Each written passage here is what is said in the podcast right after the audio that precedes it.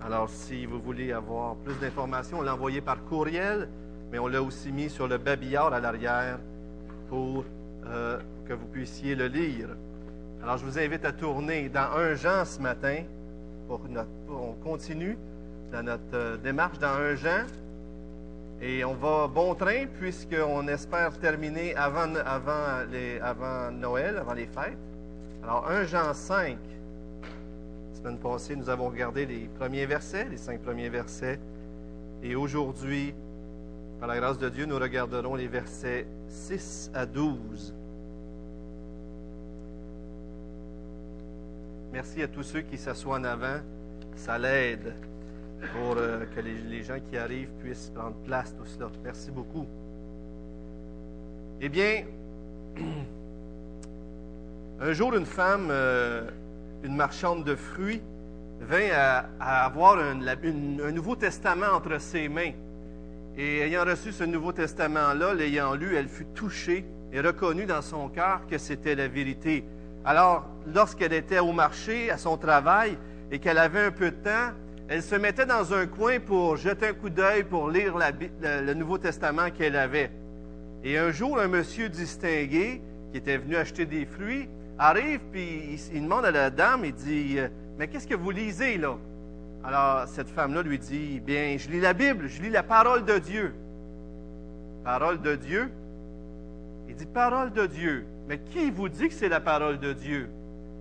Alors, bien sûr, la femme, elle, elle se posait la question comment répondre euh, à cet homme-là qui lui disait que, qui remettait en doute que c'était la parole de Dieu? Elle lui dit, mais c'est lui-même qui me l'a dit.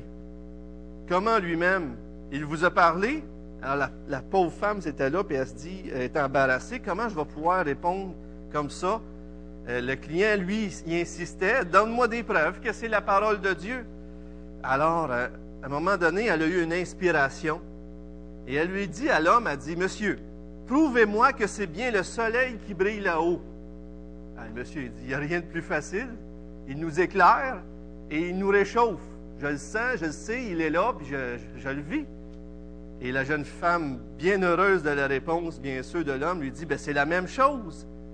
La meilleure preuve que ce livre est la parole de Dieu, c'est qu'il m'éclaire et me réchauffe le cœur. Aujourd'hui, on va s'arrêter sur le témoignage que Dieu lui-même a rendu à son Fils à travers les Écritures, à travers trois témoins. Et on va les regarder ce matin. Deux témoins objectifs et un témoin qu'on pourrait dire subjectif, mais qui confirme les deux premiers témoins. Aujourd'hui, on va s'arrêter sur l'œuvre du Saint-Esprit. On va s'arrêter sur ce témoignage intérieur que Dieu nous donne, que ce livre n'est pas simplement un livre écrit par des hommes, mais que ce livre est la parole de Dieu. Amen. Prions. Seigneur, tu sais comment j'ai besoin de toi ce matin, comme toujours d'ailleurs. Et euh, je te demande vraiment de venir toi-même nous parler ce matin. Combien on a besoin, Seigneur, par ton esprit, que tu nous aides, que tu te révèles à nous, que tu nous éclaires. Les disciples, Seigneur, ont, eu besoin que tu les éclaires pour qu'ils comprennent ce qui te concerne. Et nous, c'est la même chose. On est tes disciples, Seigneur, et on a besoin que tu nous éclaires ce matin. Affermis notre foi en toi ce matin. Remplis-nous, Seigneur, de ton esprit pour qu'on puisse comprendre le témoignage que tu as rendu à ton Fils ici-bas, pour qu'on le reconnaisse comme le Sauveur du monde et qu'en lui, on ait la vie éternelle. Seigneur, touche nos cœurs ce matin. Et s'il y a des personnes ici qui ne t'ont pas encore rencontré ce matin, Seigneur, que ça puisse être une parole de salut pour eux aujourd'hui. Au nom de Jésus, on te prie. Amen. Eh bien, ce matin, comme je vous dis, on regarde 1 Jean 5, 6 à 8. Et comment pouvons-nous parvenir à cette foi qui sauve, cette foi qui nous transforme, cette foi qui, qui nous donne cette assurance qu'on a la vie éternelle? Les Écritures qu'on va lire ce matin nous montrent que trois témoins que Dieu a établis pour nous montrer que Jésus-Christ est le Sauveur, pour établir Jésus-Christ et son œuvre comme celui le seul par lequel nous puissions avoir la vie éternelle. Regardons premièrement 1 Jean 5, 6 à 8, si vous voulez bien. C'est lui, Jésus-Christ, qui est venu avec de l'eau et du sang. Non avec l'eau seulement, mais avec l'eau et avec le sang. Et c'est l'Esprit qui rend témoignage parce que l'Esprit est la vérité. Car il y en a trois qui rendent témoignage. Et l'Esprit, l'eau et le sang. Et les trois sont d'accord. Alors ici, il y a un texte dans certaines versions qui est ajouté. On va en parler tantôt. Et je vais revenir là-dessus. Mais la plupart des Bibles qu'on connaît en français ne mettent pas cet ajout-là. Et je vais revenir là-dessus tantôt. Donc aujourd'hui, ça va être. Euh, on va regarder un texte qui est un peu, qu'on pourrait dire, euh, pas simple, pas facile, mais qui est important qu'on le comprenne bien, bien sûr, comme tout le reste des Écritures. Et on va regarder les différentes interprétations. Et c'est écrit que Jésus est venu avec l'eau et le sang. Mais qu'est-ce qu'il veut dire par là? Jésus est venu avec l'eau et le sang. Eh bien, il y a trois interprétations possibles, au moins qu'on peut voir. Et probablement que c'était l'eau et le sang était une expression qui était donnée soit à Jean ou soit par les, les faux docteurs qui égaraient les gens à qui Jean écrivait. Alors, pour eux, probablement, c'était clair.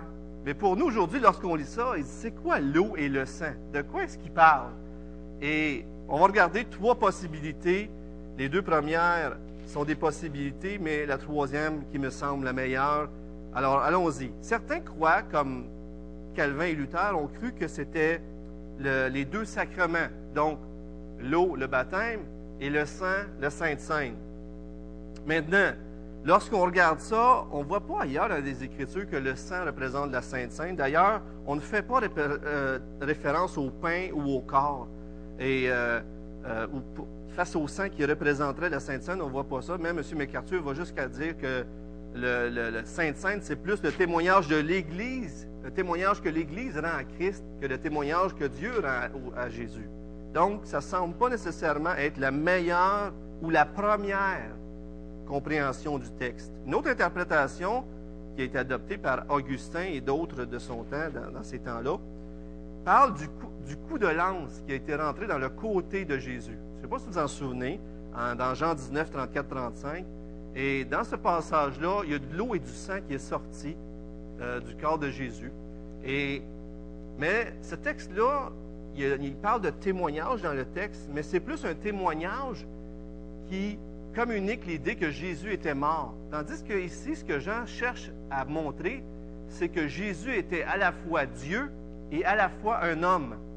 Donc, ça ne semble pas être une première interprétation que Jean veut donner ici euh, avec euh, l'eau et le sang. Euh, c'est plus un témoignage à la réalité de sa mort qu'à la réalité qu'il était parfaitement homme et parfaitement Dieu. On doit chercher une interprétation qui rende témoignage aussi bien dans un aspect historique. Dieu a fait un témoignage que Jésus-Christ était le Sauveur, parfaitement homme et parfaitement Dieu pour nous sauver, mais en même temps un témoignage de cette réalité-là qui était non seulement un homme, mais aussi Dieu. Et vous allez comprendre pourquoi, parce que je vais vous reparler encore de ces faux docteurs qui croyaient que Christ était venu, mais que ce n'était pas vraiment Christ Jésus, il y avait eu comme un mélange. Je ne veux pas vous perdre avec ça, mais pour bien comprendre le texte, il faut aller chercher le contexte. Et on va essayer de le trouver un peu plus, un peu plus encore ce matin. La troisième interprétation qui me semble être la bonne et la meilleure, c'est que Tertullien avait apporté ça, c'était que l'eau représentait le baptême de Jésus, où il a reçu le témoignage du Père. Vous vous en souvenez dans Matthieu 3, 13 à 17, je vous lis un extrait. Dès que Jésus a été baptisé, il sortit de l'eau, et voici les cieux s'ouvrir, et il vit l'Esprit de Dieu descendre comme une colombe et venir sur lui. Et voici une voix fit entendre des cieux ces paroles, Celui-ci est mon Fils bien-aimé, en qui j'ai mis toute mon affection. Au baptême de Jésus, Dieu, le Père, a clairement rendu témoignage qu'il était fils de Dieu. Pas simplement un homme, mais le fils de Dieu, le, Messie promis. Alors, une version traduit ainsi. Je vous donne une version de l'ABS. Celui qui est venu par l'eau et par le sang, c'est bien Jésus-Christ. Il n'est pas passé seulement par l'eau du baptême, mais outre le baptême, il est passé par la mort en versant son sang. Alors, deux témoignages qui se tiennent et qui vont de pair. Et, pourquoi est-ce qu'on voudrait parler que Jésus était pleinement homme et pleinement Dieu depuis l'incarnation jusqu'à sa mort? Eh bien, je vous ramène encore ces faux docteurs qu'on appelle les docétismes, qui plus tard sont venus à être appelés les gnostiques. Alors, ces gens-là croyaient que l'esprit était bon, mais que la matière était mauvaise. Alors, si l'esprit est bon et la matière est mauvaise, Dieu qui est esprit ne viendra pas s'incarner dans une matière mauvaise.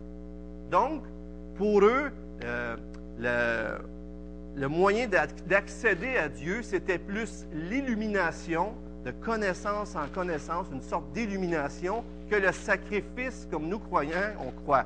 C'est par Jésus-Christ, par, Jésus-Christ à la croix, qu'on accède à Dieu et qu'on rentre dans une relation à lui. Mais ces gens-là croyaient que c'était par illumination. Donc, imaginez-vous des gens qui croient que la matière, c'est mal et que l'esprit, c'est bien.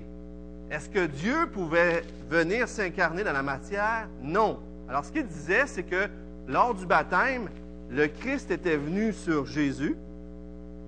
Il avait vécu avec Jésus une vie sainte. Et juste avant la croix, Christ était parti et c'est juste Jésus, l'être humain, qui était mort sur la croix.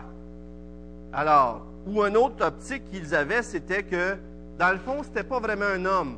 Il y avait l'apparence d'un homme, mais c'était un esprit. Alors, Jean prend le temps de dire attention, attention, il ne faut pas interpréter ça de même. Parce que qu'est-ce qui arrive si ce n'est pas le Fils de Dieu qui est mort sur la croix? Qu'est-ce qui arrive? Très important. Dites-moi-le. Qu'est-ce qui arrive si c'est juste un homme qui est mort à la croix? On n'est pas sauvé. On est encore dans nos péchés. On a un méchant problème. Alors Jean, lui, il dit, wow, wow, wow, wow, attendez là. soit qu'ils ne reconnaissent pas, eux autres, la, divinité de, Jésus, ou soit qu'ils ne reconnaissent pas l'humanité de Christ. Et là, il y avait vraiment un problème. Et c'est pour ça que ces gens-là étaient d'accord, pour, ils acceptaient un peu l'enseignement de l'Évangile parce qu'ils pouvaient dire qu'au baptême, Jésus et Christ étaient un. Alors, mais regardez comment ce que Jean ici met l'emphase sur le sang. Il dit, qui est venu, au verset 6, c'est lui, Jésus-Christ, qui est venu avec l'eau et du sang, avec de l'eau et du sang. Et là, Jean fait un emphase spécial, et on la comprend lorsqu'on comprend le contexte, non avec de l'eau seulement, il n'était pas juste Christ ou à son baptême, mais avec l'eau et avec le sang. Il était Christ tout au long de son euh, incarnation. Alors, Jésus était pleinement Dieu et pleinement homme tout le long de sa vie terrestre très important qu'on réalise qu'il y avait cette réalité-là. Pour Jean, ce qu'il témoigne, c'est que le baptême et la mort de Jésus étaient deux pôles importants de la mission du Seigneur et que l'un fait allusion à l'autre automatiquement. Jésus, lorsqu'il est arrivé au baptême, a commencé son ministère, un ministère qui devait s'achever à la croix. Le baptême était comme l'Esprit qui devient, vient sur lui, il commence un ministère terrestre officiellement, et c'est par cet esprit-là que les Écritures nous disent qu'il s'est offert à la croix. Et donc, le baptême annonce le ministère qu'il va avoir d'être notre sauveur, de donner sa vie, et la croix est la consommation de tout cela. Et voilà un peu une, une approche qui nous fait comprendre plus qu'est-ce que ça veut dire l'eau et le sang. On peut penser que Jean avait peut-être en idée secondaire la Sainte Seine et le baptême, ou même euh, euh, l'idée de cette eau et de ce sang qui est sorti, mais il semble beaucoup plus probable qu'il parlait du baptême et du sacrifice à la croix. Maintenant, même dans l'Ancien Testament, on voit que l'eau et le sang étaient ensemble pour servir à la purification dans certains rites. Alors, ce n'était pas inconnu au peuple juif. Maintenant, il y a un troisième témoin. Ça, c'est deux témoins euh, objectifs qu'on peut voir dans le temps. Jésus a été baptisé, Dieu a rendu témoignage, Jésus a été, a été mort à la croix, et ça, c'est historique et c'est très important, c'est objectif, c'est clair, c'est net. Et ça, c'est très important parce que dans certaines religions, c'est plus des philosophies ou des idées qu'on communique, que ça soit dans l'histoire ou pas, ça n'a pas beaucoup d'importance. Le troisième témoin, je m'excuse, je sais que ça peut vous perdre ce matin tout cela, mais il faut que je prenne le temps de l'expliquer pour qu'on puisse comprendre un petit peu plus les choses. Le troisième témoin, très important, le témoin qui vient confirmer les deux premiers témoignages, c'est quoi? C'est qui? Saint-Esprit. Et qui peut rendre témoignage sinon une personne? Déjà, c'est intéressant de voir que le Saint-Esprit est vu comme une personne qui rend témoignage. Ici, on a une touche face à la Trinité qui est indiquée dans le texte subtilement, sans que l'auteur cherche nécessairement à prouver ça, mais c'est là. C'est un, témoin qui peut rendre témoignage, c'est donc une personne. Mais Jean semble ici se référer au témoignage intérieur que l'Esprit confirme que lorsqu'on lit les Écritures, lorsqu'on entend le baptême, la mort sur la croix de Jésus, l'Évangile, donc, l'Esprit confirme dans nos cœurs que c'est bel et bien un témoignage de Dieu. Comme cette femme-là qui lisait la Bible et qui dit, c'est Dieu qui me parle. Alors, Paul dit dans Romains 8, 16, l'Esprit témoigne à notre esprit que nous sommes enfants de Dieu. C'est le témoignage de l'Esprit, nous dit Calvin, qui scelle dans nos cœurs celui de l'eau et du sang. Et euh, je vous parle d'une dernière chose qui, est importante qu'on parle. J'ai vérifié dans 10 versions françaises, et sur 10 versions françaises, il y a deux versions qui rajoutent ceci au verset 7. OK? Regardez bien ça. Euh, il y en a trois qui rendent témoignage. Et dans huit versions françaises, ça continue en disant L'esprit, l'eau et le sang, et les trois sont d'accord. OK? Et c'est la version qu'on va retenir ce matin. Mais dans deux autres versions, il semble que, on appelle ça une glose, il semble qu'un commentateur a vu dans cette trilogie-là un genre de preuve de la Trinité et qui a rajouté un commentaire, mais que mon coup a glissé dans le texte. Et on peut lire dans, deux versions, car il y en a trois qui rendent témoignage. Dans le ciel, le Père, la parole et l'Esprit Saint, et ces trois sont un. Et, euh, et ces, trois, ces trois rendent témoignage et il y en a trois qui rendent témoignage sur la terre, l'esprit, l'eau et le sang. Donc, ceux qui ont la version Colombe ce matin ou Osterwald ont cet ajout-là. Mais tous, j'ai vérifié dix versions et huit en ont, les ont pas, cet, ajout-là. Et la plupart des exégètes le rejettent, ça. C'est comme une personne qui a, fait un copiste, qui a rajouté une petite note, qui a voulu dire hey, ça, ça ressemble à la Trinité, on a rajouté ça. Maintenant, pour prouver que ce n'était pas dans le texte à l'origine, les pères de l'Église qui ont combattu pour dire que la Trinité existait ne se servent jamais, jamais de ce texte-là. C'en est une preuve parce que s'il y aurait eu dans un texte une preuve claire que le Père, le Fils et le Saint-Esprit sont décrits comme rendant témoignage, il l'aurait utilisé, c'est sûr. Et, donc, c'est pour ça qu'il faut, juste, je crois, ce texte-là, même si vous avez la, la colombe, vous avez comme des genres de parenthèses comme ça. Et ça montre que c'est un ajout, ça. C'est très rare, mais on l'a ici. C'est pour ça que je voulais prendre le temps de vous l'expliquer ce matin. D'ailleurs, l'idée dans le texte ici, ce n'est pas que le Père, le Fils et l'Esprit rendent témoignage au Fils, mais c'est le Père qui rend témoignage au Fils par l'Esprit. Pas pareil. Alors, même si on veut respecter l'idée du texte, ça ne fonctionne pas. Le texte dit que les trois sont d'accord. Et ça, c'est important encore. Une belle petite touche, c'est que dans la Bible, la loi exigeait qu'il y ait deux ou trois témoins pour que quelque chose soit reconnu comme vrai, pour que quelqu'un soit condamné. Alors, ici, Jean arrive puis il donne trois témoins comme la loi l'exige. Si vous voulez tourner rapidement, je peux juste vous en montrer un. Dans 1 Timothée 5, 19, il y a plusieurs références dans les Écritures. Nombre 35, 30, Deutéronome 17, 6, 19, 15, etc. Mais c'est repris aussi dans le Nouveau Testament, dans 1 Timothée 5, verset 19, Paul dit à Timothée, ne reçois pas d'accusation contre un ancien si ce n'est par la déposition de deux ou de trois témoins. Même dans le Nouveau Testament, cette idée-là est reprise et est maintenue en force pour dire que pour recevoir le témoignage de quelqu'un, il doit être deux ou trois témoins. Et ici, c'est intéressant, cette même idée revient.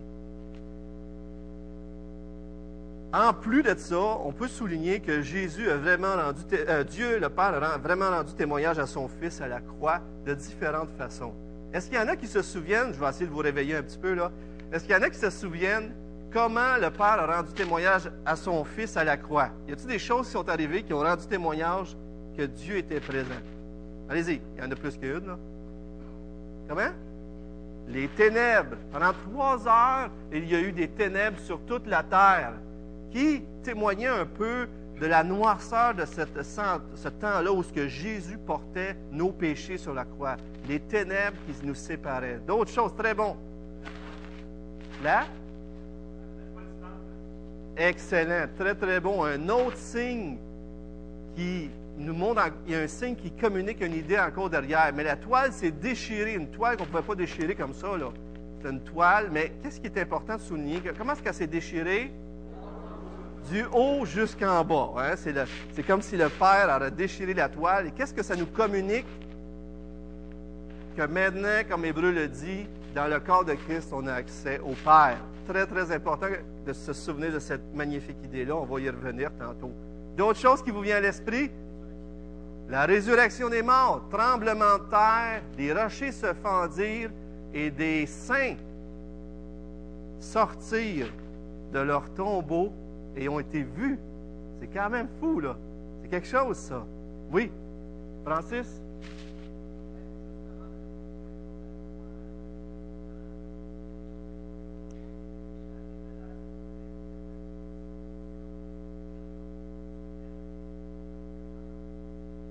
Oui, oui, la transfiguration. Déjà un signe, déjà avant qui était là. Puis, mais à la croix, oui, André, merci, Francis. Et voilà le dernier que je voulais dire. Très, très bon. Merci, André. Alors, je vous donne les références, puis je termine avec André, ce qu'il dit. Euh, alors, les trois heures de ténèbres, Matthieu 27, 45. Les, euh, le voile qui s'est déchiré, Matthieu 27, 51. Alors, les rochers qui se fendirent et tout cela, Matthieu 27, 51 53. Donc, dans Matthieu 27, vous avez tout cela. Et bien sûr, le centenier qui, en quelque sorte, a participé à tout cela, la crucifixion, Assurément, cet homme était fils de Dieu. Fils de Dieu. Très important, Matthieu 27, 54. Encore, Dieu a rendu témoignage à son Fils au baptême. Dieu a rendu témoignage à son Fils à plus d'une reprise, mais aussi à la croix. Et Dieu se sert du Saint-Esprit pour nous montrer que toutes ces choses sont vraies. Vous savez ce qui est extraordinaire, c'est que... Oui? Oui, c'est très bon ça aussi. Alors, il y a un, brigand qui était dans la souffrance et qui était tout à côté de Jésus et qui, au dernier moment, s'est converti. Et Jésus lui a dit, aujourd'hui même, tu vas être avec moi dans les cieux, dans le, paradis. Alors, c'est une des trois références au paradis dans le Nouveau Testament, d'ailleurs. Euh, je dirais ceci aussi. Vous savez, beaucoup de gens lisent la Bible. Sauf que tous ne sont pas sauvés. Beaucoup de gens, donc, lisent des témoignages objectifs de Dieu dans les Écritures. Sauf que c'est peu qui sont sauvés. Pourquoi? Qu'est-ce que ça prend pour qu'on croit que l'Écriture est vraie pour nous? Qu'est-ce que ça prend? Le Saint-Esprit. Il faut que le Dieu lui-même nous montre personnellement que ce qu'il dit est vrai. Peut-être vous l'avez déjà entendu, euh, cette histoire à propos de Caruso, un chanteur célèbre qui était venu aux États-Unis. Alors, il était à New York. Il se présente à une banque pour encaisser un chèque qui est assez élevé. Et le caissier lui demande des pièces d'identité. Caruso, il oublie son passeport. Fait que là, il commence à sortir des enveloppes, puis il montre, regarde, c'est moi, euh, mon adresse, puis tout ça. Il commence à sortir des papiers avec son nom dessus. Mais il était habillé en habit de ville, fait qu'un chanteur, je pense que c'est un chanteur d'opéra, hein, si je ne me trompe pas. Alors, il n'est pas habillé avec tous ses habits et tout le kit, fait que l'autre, il était en habit ordinaire, fait que c'est pas assez, moi, ça me des preuves. Fait que là, le Caruso ne savait plus quoi faire, fait que soudain, soudain, il a eu une idée. Puis là, de toutes ses forces, il entonnait un air de la Tosca, et du coup, la, la conviction fut faite. Les gens se sont mis à applaudir et ils ont reconnu le chanteur célèbre juste par la voix, la puissance et, tout cela. Fait que là, les, autres caissiers étaient là en train d'applaudir. Et puis là, il a pu encaisser son chèque. Si vous arrivez à la caisse, vous n'avez pas, mettez-vous à chanter. Ça se peut que vous n'encaissiez pas votre chèque, mais ça serait drôle. Pourquoi tu chantes? Ils vont encaisser d'autres choses. Oui, ça se peut, oui, c'est vrai. Vous savez, la voix de Caruso a été la preuve de son identité. Des fois, les papiers, ça peut être faussé, ça peut être truqué. Vous savez ça? Mais quand une personne manifeste son caractère, souvent on le reconnaît aussi. Hein? Et Dieu a choisi de se faire reconnaître dans les Écritures à travers son caractère. Si quelqu'un vous dit un jour, Ouais, mais qui dit que c'est la parole de Dieu? Demandez-lui s'il a déjà lu la parole de Dieu. Des fois, les gens disent que ce n'est pas la parole de Dieu, puis ils ne l'ont jamais lu. Mais Dieu se fait reconnaître par son esprit à ceux qui s'approchent de lui par la foi. Et c'est comme ça que Dieu est intervenu dans ma vie et dans votre vie, j'en suis certain, par la grâce de Dieu. La source du témoignage, alors on a vu que c'était la plus grande partie, mon point le plus grand, mais allons-y avec deux points plus courts. La source du témoignage, c'est quoi? 1 Jean 5, 9 et 10 nous le dit clairement. Si nous recevons le témoignage des hommes, le témoignage de Dieu est plus grand. Car voici le témoignage de Dieu, c'est qu'il rend témoignage à son Fils. Celui qui croit au Fils de Dieu a ce témoignage en lui-même. Celui qui ne croit pas Dieu le fait menteur, puisqu'il ne croit pas au témoignage que Dieu a rendu à son Fils. Et ici, on arrive avec quelque chose de très impressionnant. On, non seulement on apprend que derrière le témoignage de l'eau, du sang et de l'Esprit qui nous est envoyé, c'est le Père, donc il y a deux et trois témoins, mais chose très très grave, c'est que de refuser ce témoignage, c'est dire que Dieu est menteur.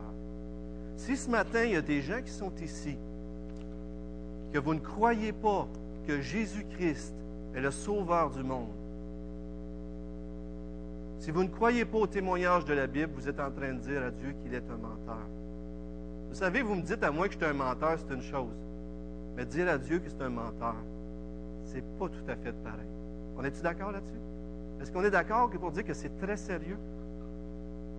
Si vous êtes ici ce matin puis vous ne croyez pas le témoignage des Écritures, je vous invite à réfléchir sérieusement. Parce que Jean nous dit que si vous ne croyez pas ce qui est écrit dans ce livre-là, vous dites à Dieu, tu es un menteur. C'est quand même sérieux.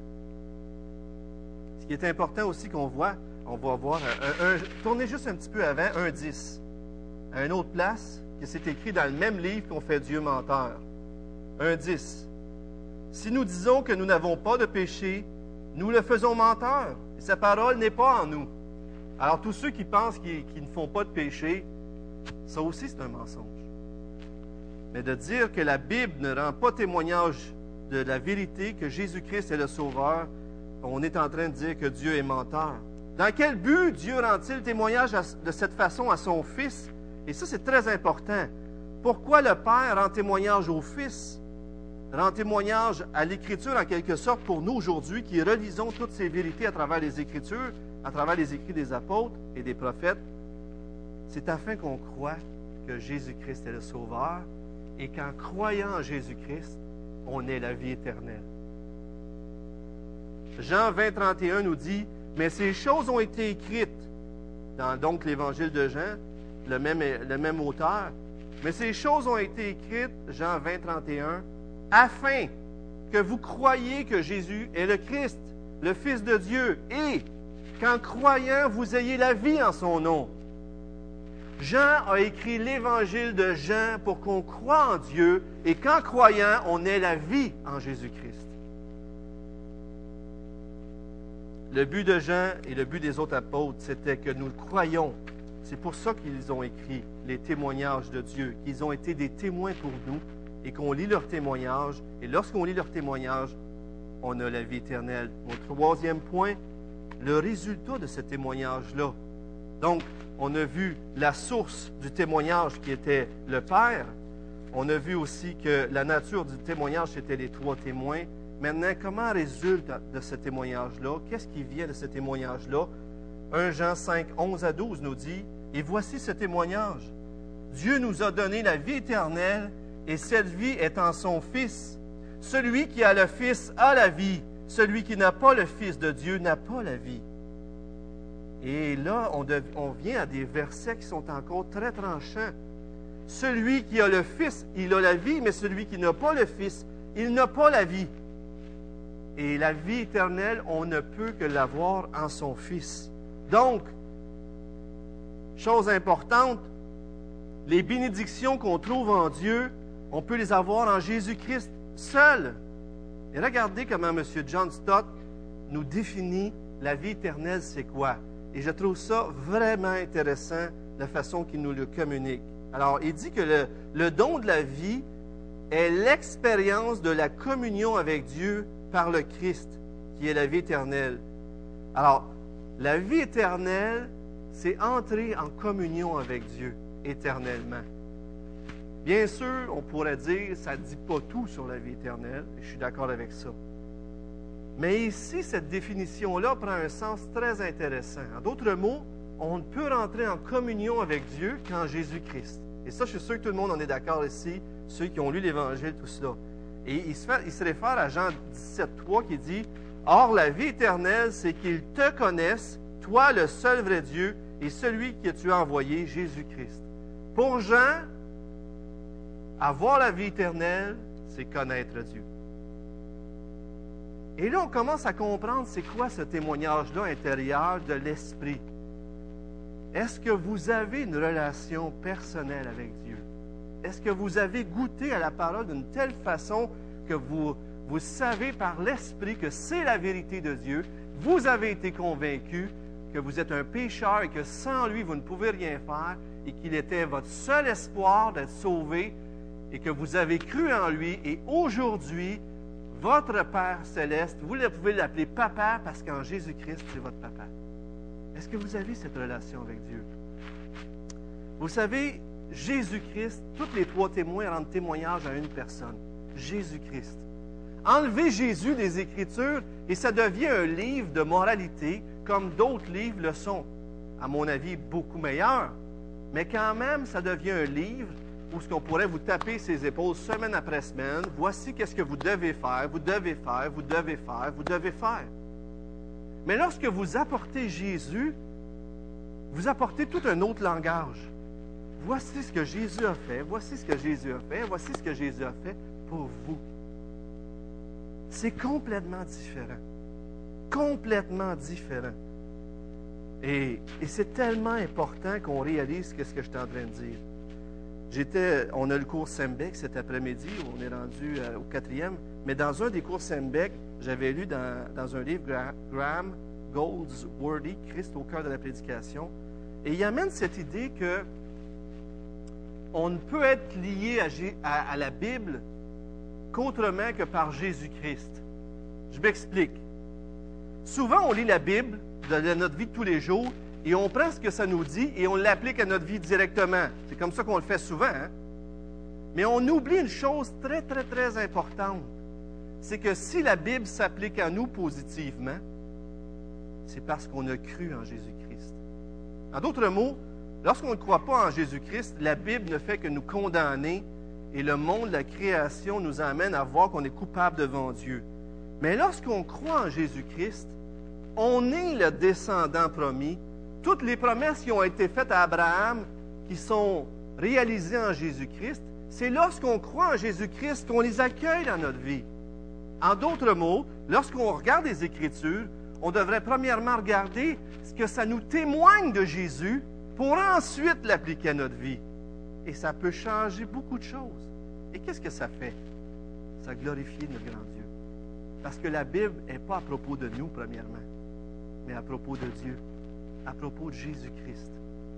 Demandez-vous à chaque fois que vous lisez, qu'est-ce que ça vous révèle de Jésus-Christ? Ces écrits parlent de moi, disait Jésus. Vous vous en souvenez? Luc 24, il leur montra aux, hommes sur le chemin d'Emmaüs tout ce qui le concernait dans les Écritures, dans les prophètes, dans Moïse et dans toutes ces choses. La Bible parle premièrement de Jésus-Christ.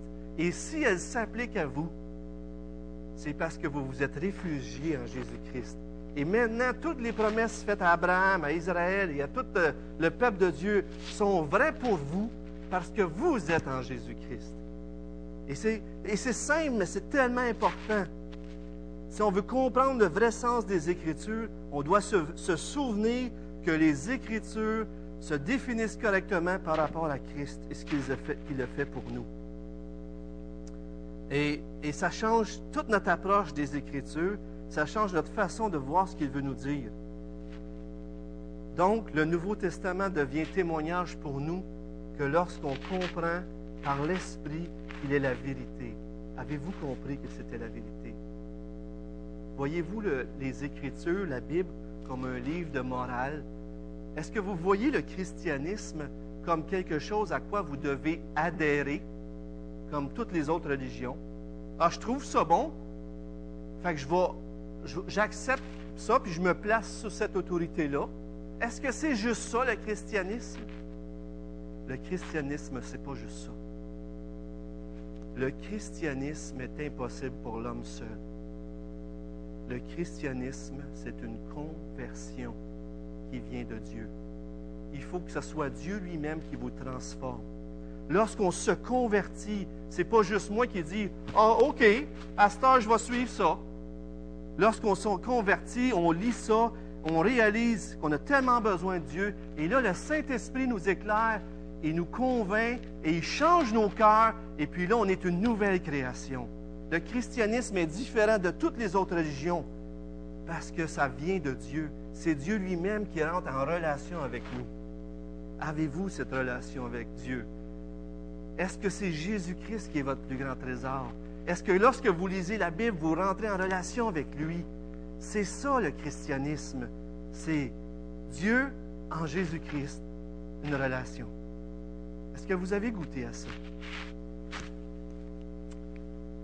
C'est impossible. Le texte nous montre clairement que c'est impossible d'avoir la vie sans lui. D'ailleurs, on peut déduire que le salut, ce n'est pas un salaire, c'est un cadeau de Dieu. Non seulement ça, si cette vie-là qu'on a reçue est en son Fils, ça nous fait réaliser qu'il a dû nous donner son Fils pour qu'on ait la vie. Et on peut maintenant avoir la vie éternelle dès aujourd'hui, dès ce matin, vous pouvez sortir d'ici avec cette assurance d'avoir le Fils si vous l'avez accueilli par la grâce de Dieu et si vous avez son esprit. Vous savez déjà que même si au ciel vous allez avoir pleinement la vie éternelle, vous l'avez dès aujourd'hui. Vous savez, Matthieu 12, 30 nous dit que Jésus, ce qu'il a dit, c'est Celui qui n'est pas avec moi est contre moi. Si vous n'avez pas reçu Jésus-Christ comme votre sauveur, vous ne marchez pas avec Dieu. Vous marchez. Il y a deux positions possibles pour Dieu. Soit que vous êtes des enfants de Dieu, ou soit que vous êtes des enfants de la colère. Vous ne pouvez pas dire Ah, moi, je ne suis pas pour Dieu, mais je ne suis pas contre Dieu. Si vous ne l'acceptez pas comme Seigneur, vous le rejetez automatiquement. Je suis désolé, peut-être je vous mets mal à l'aise dans votre chaise ce matin, mais c'est la réalité. Si vous n'acceptez pas le témoignage de Dieu, vous dites que c'est un menteur. Je termine avec cette description que j'ai écouté dans un message, c'était tellement bon, qui nous rappelle que les témoignages, premièrement, rendus à travers la Bible, c'est que c'est, on parle de Jésus-Christ. C'est M. Tim Keller dans une série que moi, François Turcotte et Steve ont écouté. La série s'appelle Preaching Christ in the Postmodern World. Mais regardez bien comment ce qu'il dit.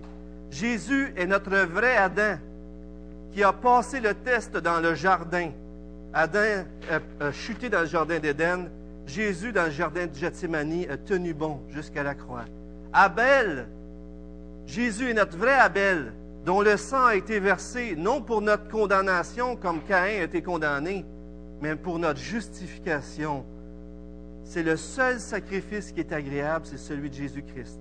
Jésus-Christ est notre vrai Abraham qui a accepté l'appel de Dieu, qui a tout quitté le confort par amour et par foi pour Dieu. Isaac, Jésus est notre vrai Isaac, qui lui fut vraiment offert en sacrifice pour nous sauver.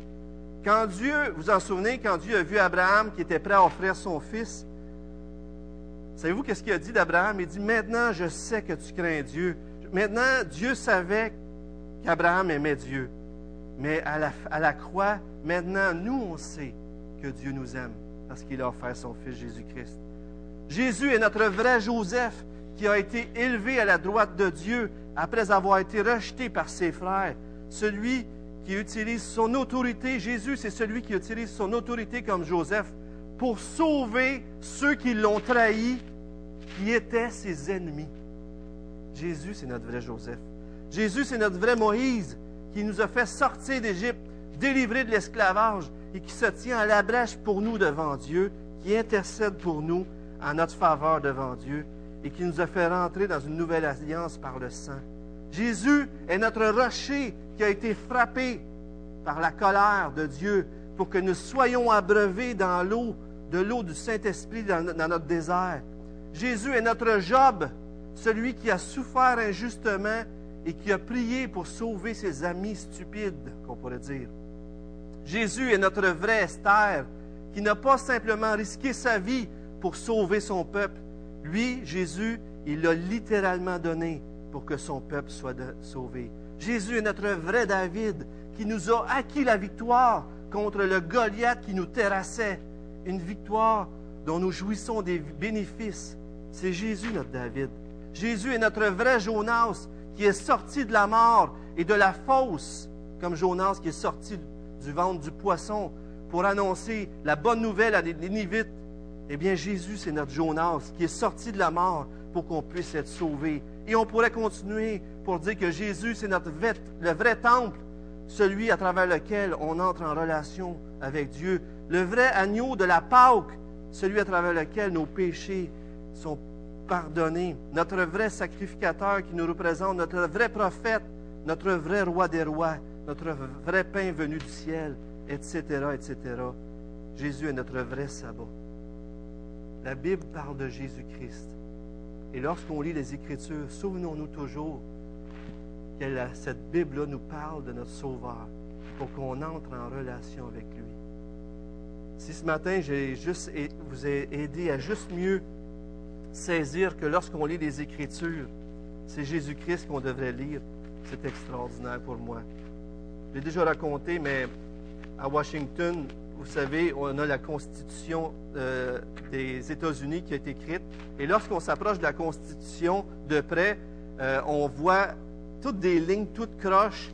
Puis on a de ça a de l'air drôle. Mais lorsqu'on s'éloigne d'une certaine façon assez loin, à un moment donné, on décerne un visage et ça devient le visage de George Washington, celui qui a inspiré la Constitution des États-Unis d'Amérique.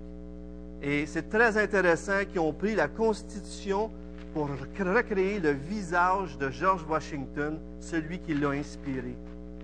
Et sa physionomie exactement pour qu'on le reconnaisse. En d'autres mots, pour nous, les Écritures témoignent d'une personne, de Jésus-Christ.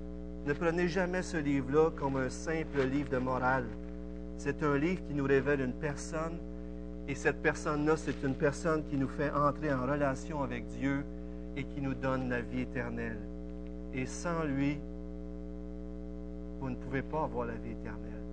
Prions ensemble, si vous voulez Seigneur, on veut te remercier parce que tu as rendu témoignage à travers le baptême, à travers la croix de ce que Jésus-Christ est le Fils de Dieu, celui qui était venu, qui a été homme et Dieu du début de sa vie jusqu'à la fin. Tu l'as ressuscité, Seigneur, et sa résurrection est le sceau qui montre qu'en lui nous sommes justifiés, qu'il est le roi des rois qu'on devait attendre. Seigneur, si ce matin il y a des personnes qui ne te connaissent pas ici, fais en sorte qu'ils ne voient pas le christianisme comme une sorte de religion des hommes qu'on doit atterrer, mais qu'ils voient le christianisme comme ton Fils que tu as donné pour qu'il puisse rentrer en relation avec toi, Seigneur.